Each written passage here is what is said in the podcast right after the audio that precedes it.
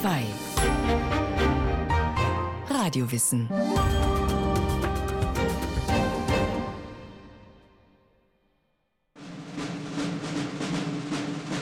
Augsburg 1530. Im sogenannten Fronhof des bischöflichen Palais findet ein Reichstag statt. Kaiser Karl V., die deutschen Kurfürsten, Gesandte und Theologen treffen zusammen. Es geht um nichts Geringeres als die religiöse Einheit des Abendlandes, um Bewahrung oder Zerfall einer Ordnung, wie sie seit Kaiser Karl dem Großen besteht, also seit über 700 Jahren. Die Interessen der Anwesenden sind denkbar unterschiedlich. Türkische Truppen stehen vor Wien und der Kaiser will eine religiöse Spaltung Deutschlands um jeden Preis verhindern, da sie ihn auch politisch und militärisch schwächen würde. Die Fürsten sind hin und her gerissen zwischen dem Reichsgedanken und den Interessen ihrer Territorien. Die religiösen Reformer werden in Augsburg durch Philipp Melanchthon vertreten, einen besonnenen, klugen Humanisten, der vorsorglich bereits ein theologisches Kompromisspapier erarbeitet hat, um eine Einigung mit den katholischen Ständen und dem Kaiser zu erleichtern. Nicht anwesend ist der Mann, der den ganzen Konflikt ausgelöst hat, Martin Luther. Er sitzt als Geächteter auf der Feste Coburg und schaut, misstrauisch und schlecht informiert, dem Augsburger Treiben von ferne zu. An einer Verständigung mit den Katholischen scheint er nur noch mäßig interessiert zu sein. Wollen Sie uns gnädig sein, so seien Sie es in Gottes Namen. Wo nicht, so mögen Sie es wohl lassen. Was fragen wir danach? So steht geschrieben: Der im Himmel wohnet, lachet ihrer, und der Herr spottet ihrer. Die von Melanchthon ersehnte Versöhnung scheitert. Zwar darf er in Augsburg sein theologisches Gutachten öffentlich vortragen und erhält auch viel Zustimmung dafür, sogar vom Augsburger Bischof und vom päpstlichen Legaten. Doch Scharfmacher auf beiden Seiten verhindern eine Einigung. Der Kaiser schlägt sich auf die Seite der Altgläubigen und stellt den Reformern ein Ultimatum. Luther schäumt. Ich berste fast vor Zorn und Entrüstung. Ich bitte aber, dass ihr die Verhandlung abbrecht. Sie haben das Bekenntnis, Sie haben das Evangelium. Wird ein Krieg draus, so werde er draus. Wir haben genug gebeten und getan. Kriege werden tatsächlich schon bald daraus. Der Schmalkaldische Krieg in Deutschland, die Hugenottenkriege in Frankreich, der Aufstand der protestantischen Fürsten und schließlich, gut 100 Jahre später, der Dreißigjährige Krieg, der große Teile Deutschlands in Schutt und Asche legt. Die Spaltung der Kirche, die Schwächung des Reiches, die Zersplitterung Deutschlands ist spätestens von 1530 an nicht mehr aufzuhalten. Also sind und bleiben wir ewig geschieden und wiedereinander, formulierte Luther Melanchthons versöhnliches Gutachten von Augsburg jedoch wurde, ohne dass es dafür bestimmt gewesen wäre, zum ersten öffentlichen Bekenntnis des deutschen Protestantismus, zur Confessio Augustana. Wie konnte es so weit kommen? Begonnen hatte alles ein Vierteljahrhundert vorher, als der Sohn eines thüringischen Bergmanns beschloss, Theologie zu studieren und Mönch zu werden. 2. Juli 1505. Ein Student der Rechte namens Martin Luder, so hieß er von Hause aus, macht sich nach einem kurzen Heimaturlaub auf den Rückweg von Mansfeld nach Erfurt. In der Nähe des Ortes Stotternheim überrascht ihn ein Gewitter. Ein Blitz schlägt so dicht neben ihm ein, dass es ihn meterweit durch die Luft schleudert. So jedenfalls berichtet er es später selbst. Was seinem Vater, dem Bergmann, gefallen hätte, er schickt ein Stoßgebet zur Patronin der Bergleute. Hilf du, heilige Anna. Was dem Vater weniger gefiel, war der zweite Teil des Gebets. Ich will ein Mönch werden. Denn Vater Hans hat für den Sohn eine weltliche Karriere bestimmt und sogar schon eine Braut für ihn ausgesucht, die eine gute Partie war. Doch Martin meint es ernst. Schon gut zwei Wochen nach dem Gewitter tritt er ins Kloster der Erfurter Augustiner-Eremiten ein. Er hält strenge Disziplin, lebt anspruchslos und wird zwei Jahre später zum Priester geweiht.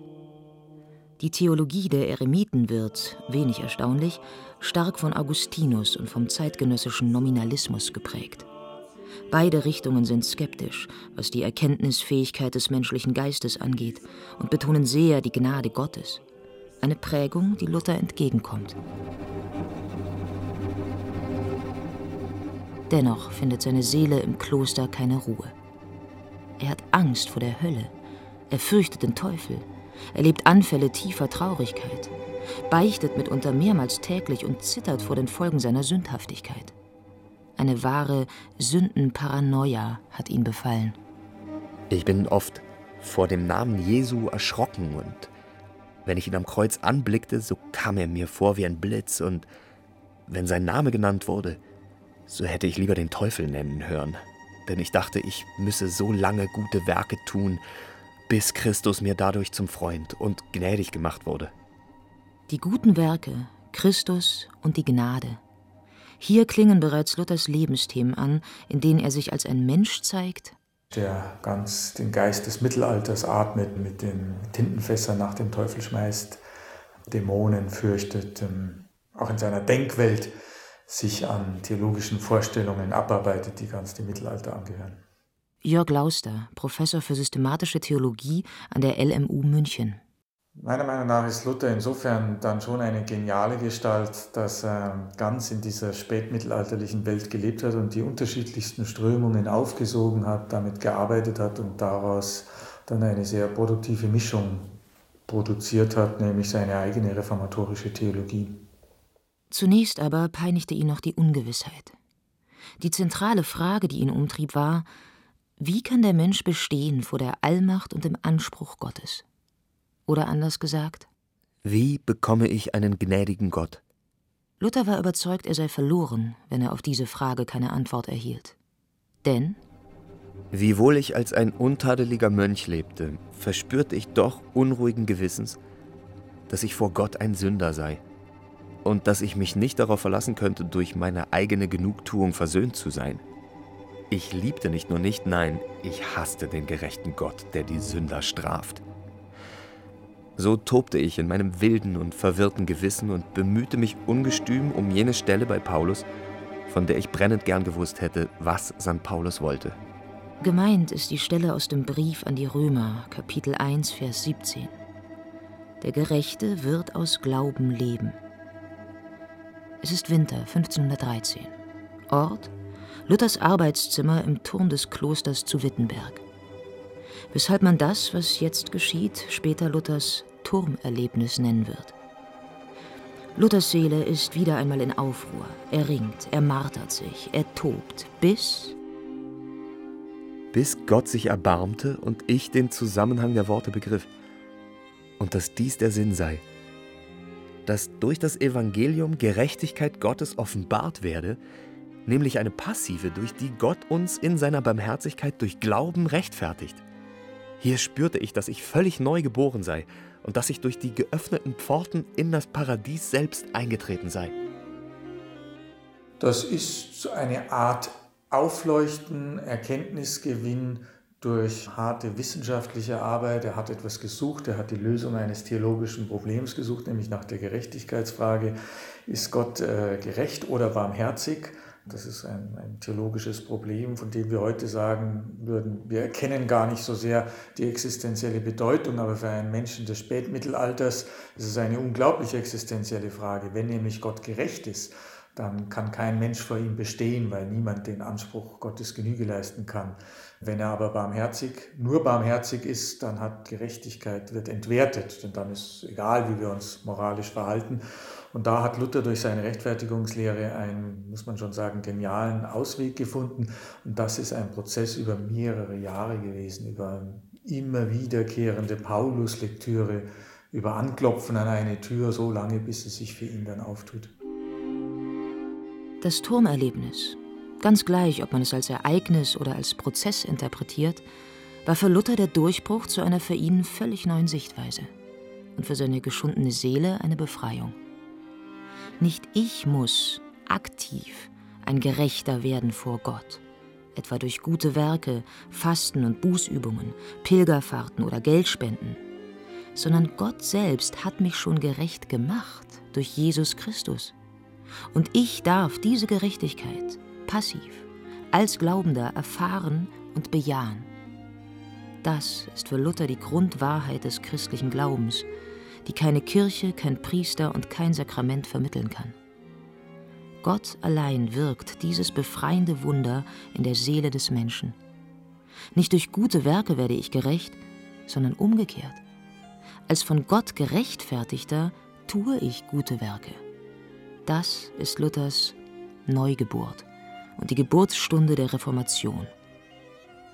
Oder wie es der Theologe Hans Lilje sagte, ohne das Turmerlebnis gäbe es weder die berühmte Thesenverkündigung noch den Reichstag zu Worms.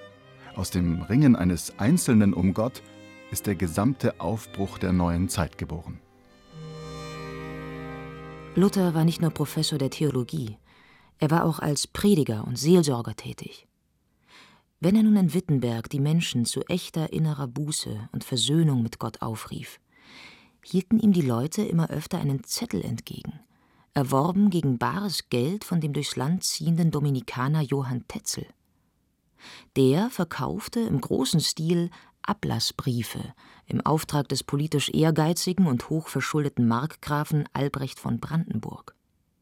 Tetzel machte glänzende Geschäfte, indem er den Anschein erweckte, man könne sich mit dem Erwerb eines Ablassbriefes eine aufrichtige Reue als Voraussetzung zur Sündenvergebung ersparen. So zumindest kam es bei vielen Gläubigen an, auch bei Luther. Dieser Tetzel, so sagte er, laufe herum und predige, er hätte solch eine Gnade und Gewalt vom Papst, wenn einer gleich die Jungfrau Maria, Gottes Mutter, vergewaltigt oder geschwängert hätte, so könnte er es vergeben, wenn derselbe in den Kasten lege, was sich gebühre. Ein Satz, der in die Geschichte einging als Wenn das Geld im Kasten klingt, die Seele in den Himmel springt. Luther war nicht der Erste, der die Auswüchse des Ablasshandels anprangerte. Das hatten zuvor bereits römische Theologen und selbst Päpste getan, ohne dass sich freilich viel geändert hätte. Luther sah sich gezwungen zu tun, was sein Beruf war. Er verlangte ein Disput zum Zweck theologischer Klärung und schickte, arglos wie es scheint, 95 lateinische Thesen an Albrecht von Brandenburg. Dass Luther Theologie und Praxis des Ablasses darin generell in Zweifel gezogen hätte, lässt sich nicht behaupten. Gute Werke behalten für ihn zunächst ihre Bedeutung. Jedoch relativiert er radikal den Wert der von Tetzel feilgebotenen Briefe. Jeder Christ, der wahrhaft Reue empfindet, hat einen Anspruch auf vollkommenen Erlass von Strafe und Schuld, auch ohne Ablassbrief. Man soll die Christen lehren, wer einen Bedürftigen sieht und ihm nicht hilft und stattdessen sein Geld für Ablass gibt, der hat sich nicht des Papstes Ablass, sondern Gottes Zorn erworben. Was klingt wie eine Selbstverständlichkeit, barg theologischen und politischen Sprengstoff. Denn wo sollte das Geld für die teure Hofhaltung Albrechts von Brandenburg herkommen, wenn der Ablasshandel nicht mehr florierte? Womit sollten die Kurfürsten in Zukunft ihre Brücken und Universitäten und der Papst seinen neuen Petersdom bauen? Zu der von Luther gewünschten theologischen Disputation kam es nicht. Niemand wollte sich äußern. Dafür verbreiteten sich seine Thesen dank des neuen Massenmediums des Buchdrucks in Windeseile in ganz Deutschland. Man sprach von ihm, nicht nur unter den Gebildeten. Und es war ihm zunächst nicht recht. Der Ruhm war mir nicht lieb. Ich wusste selbst nicht, was der Ablass wäre, und das Lied wollte meiner Stimme zu hoch werden. Als sich schließlich die Gegner formieren und manche ihn auf den Scheiterhaufen wünschen, beginnt er zu ahnen, was er heraufbeschworen hat. Das hieß den Himmel herabstürzen. Wie kann es sein, dass die Glaubenserfahrung eines Mönchs in der deutschen Provinz in einer Stadt, die an der Grenze der Zivilisation liegt, wie Luther sagt. Wie ist es möglich, dass aus dem Dissens über ein scheinbar abgelegenes Thema wie den Ablass ein solches theologisches, politisches und schließlich weltgeschichtliches Beben wird, das die Welt, wie sie bisher war, aus den Angeln hebt? Hier kommen die deutschen Fürsten ins Spiel. Es gibt nicht Unabhängigkeitsbestrebungen, aber Absatzbewegungen der deutschen Fürsten, die den Kaiser ja immer als sozusagen eine übergeordnete Instanz äh, über sich erdulden mussten. Und die haben den Sprengsatz der Reformation schon auch zu nutzen verstanden und für sich produktiv zu nutzen gewusst und deswegen natürlich auch Luther unterstützt. Zunächst jedoch geht alles seinen gemächlichen Gang, mit noch ungewissem Ausgang. Albrecht von Brandenburg und die Dominikaner denunzieren Luther in Rom, wo das deutsche Mönchsgezänk zunächst auf wenig Interesse stößt. Als Luther schließlich doch nach Rom vorgeladen wird, tritt der sächsische Kurfürst Friedrich auf den Plan. Er hält schützend die Hand über sein Landeskind und setzt durch, dass Luther sich 1518 statt in Rom auf deutschem Boden verteidigen darf, nämlich vor Kardinal Cajetan in Augsburg. Man weiß von Friedrich dem Weisen, dem äh, sächsischen Kurfürst, der Luther in den ersten fünf Jahren so unglaublich unterstützt hat, nicht wirklich, was die Motivation ist. Er hatte die größte Reliquiensammlung. Er hat Luther, wenn überhaupt, höchstens einmal gesehen. Es ist kein persönlicher Kontakt gewesen. Das bleibt für uns ein Rätsel, ein Faszinosum und das kann man nicht allein mit Machtkalkül erklären. Irgendwas muss ihn fasziniert haben an dieser Idee. Da gibt es auch eine religiös-idealistische Seite bei den Landesfürsten. Ich würde nicht sagen wollen, dass die alles nur aus Machtkalkül gemacht haben. Der Kirchenhistoriker Heiko Obermann geht noch einen Schritt weiter. Ohne die Beharrlichkeit des Kurfürsten hätte die evangelische Bewegung schon 1518 ihr Ende gefunden und wäre höchstens als Kapitel der Theologiegeschichte in ferner Erinnerung geblieben. Es hätte keine geniale Gestalt und keinen Reformator Luther gegeben, sondern nur einen Ketzer, der zeitweilig von sich reden gemacht hatte. Die Begegnung in Augsburg endet mit einem Eklat. Der Kardinal fordert von Luther Widerruf und Unterwerfung und von Friedrich dem Weisen die Auslieferung Luthers nach Rom. Doch Friedrich weigert sich und rettet Luther dadurch wahrscheinlich das Leben. Als ein neuer Kaiser gewählt werden muss, ruht der Fall Luther. Die Wogen glätten sich für kurze Zeit. Kompromisse scheinen noch einmal zum Greifen nahe. Doch 1519 ist es damit vorbei. Luther lässt sich bei einer Disputation mit dem Dominikaner Johannes Eck dazu hinreißen, die Autorität des Papstes zu bestreiten. Im Sommer 1520 wird er als Ketzer gebrandmarkt. Nach geltendem Recht war dies das Todesurteil. Dass es nicht vollstreckt wurde, war erneut Kurfürst Friedrich zu verdanken, der beim neuen Kaiser Karl V. seinen Einfluss geltend machte. So wird Luther noch einmal vor einen Reichstag geladen, in Worms 1521, wo man ihn ein weiteres Mal zum Widerruf auffordert, den Luther erneut verweigert. Wenn ich nicht durch das Zeugnis der Heiligen Schrift oder durch vernünftige Gründe überwunden werde, denn weder dem Papst noch den Konzilien allein vermag ich zu glauben, da es feststeht, dass sie wiederholt geirrt und sich selbst widersprochen haben. So halte ich mich überwunden durch die Schrift, auf die ich mich gestützt habe. So ist mein Gewissen in Gottes Wort gefangen. Darum kann und will ich nichts widerrufen, weil gegen das Gewissen zu handeln weder sicher noch lauter ist. Gott helfe mir. Amen. Es sind die entscheidenden Jahre, politisch und historisch. Das inhaltlich Wichtigste aber ist nach Ansicht des Theologen Jörg Lauster das Jahr 1520. Da verfasst Luther seine für die Reformation folgenreichsten Schriften. Zwei davon sollte jeder Theologiestudent, protestantischer Theologiestudent weltweit mal gelesen haben, also die Freiheit eines Christenmenschen und von der babylonischen Gefangenschaft der Kirche. Die erste proklamiert, dass das Herzstück des Christentums die innere Verbindung mit Jesus Christus als Gegenüber ist. Und dort, wo diese Verbindung glückt, wo der Mensch aus einer Gewissheit der göttlichen Gegenwart in seinem Bewusstsein lebt, dort ist er ein freier Mensch, der nichts mehr zu fürchten hat und sich deswegen äh, in der Welt vollkommen als freier Mensch betätigen kann. Das ist schon ein sehr, sehr starker religiöser Gedanke. Das ist die christliche Freiheit, der einzige Glaube, der da macht, nicht, dass wir müßig gehen oder übel tun können, sondern dass wir keines Werkes bedürfen, zur Frömmigkeit und Seligkeit zu gelangen. Und die babylonische Gefangenschaft der Kirche beklagt, dass die Kirche als Institution dauerhaft Bindungen in der Welt eingehen muss, die ihr Fesseln auferlegen. Luther rüttelt mit dieser Schrift an den Fundamenten der Frömmigkeit. Er lässt von den sieben Sakramenten nur noch zwei gelten: Taufe und Abendmahl, und proklamiert das allgemeine Priestertum aller Gläubigen. Von all dem rückt er in Worms keinen Millimeter ab. Dadurch bestätigt er das römische Urteil der Ketzerei und verfällt der Reichsacht. Das heißt, er wird für rechtlos und vogelfrei erklärt. Kurfürst Friedrich nimmt ihn in Schutzhaft und versteckt ihn auf der Wartburg, wo er noch im selben Jahr mit der Übersetzung des Neuen Testamentes beginnt. Das, was man später Reformation nennt, entfaltet von nun an eine eigene Dynamik, unabhängig von Luther und bald auch außerhalb Deutschlands.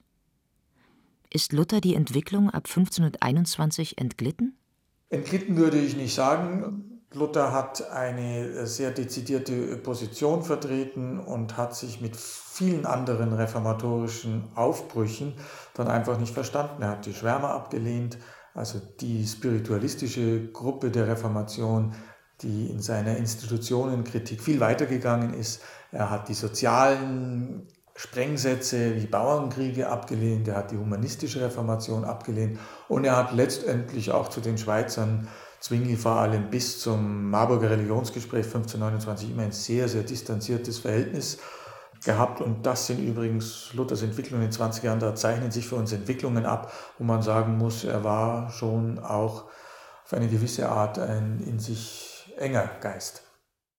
Die treibenden Kräfte sind nun andere. Zwingli, Calvin, die Fürsten, Thomas Münzer und die Bauern. Luther selbst schafft mit der Übersetzung der Bibel das erste Sprachkunstwerk in einem Idiom, das man später Neuhochdeutsch nennt und das in allen Teilen Deutschlands verstanden wird. Er dichtet Lieder, schreibt seinen Katechismus. Er legt die Mönchskutte ab und heiratet die ehemalige Zisterzienserin Katharina von Bora, mit der er in den folgenden Jahren drei Töchter und drei Söhne zeugt. 1546 stirbt er in Eisleben, in der Stadt, in der er geboren wurde. Was bleibt von ihm? Noch einmal der Münchner Theologe Jörg Lauster. Die Revolution besteht in dem Insistieren auf der Gottunmittelbarkeit des Einzelnen. Das, was Religion ausmacht, ist das Gottesverhältnis des Einzelnen das, was das Individuum mit Gott selber erlebt, was in ihm an Gnade erfahrbar ist, das ist das alles Entscheidende. Und die Kirche hat nur einen dienenden Zweck. Sie kann dieses Verhältnis des Einzelnen zu Gott begünstigen, sie kann es fördern, aber sie ist nicht die eigentliche Heilsmittlerin mehr. Das ist ein bis heute revolutionärer Gedanke der Reformation.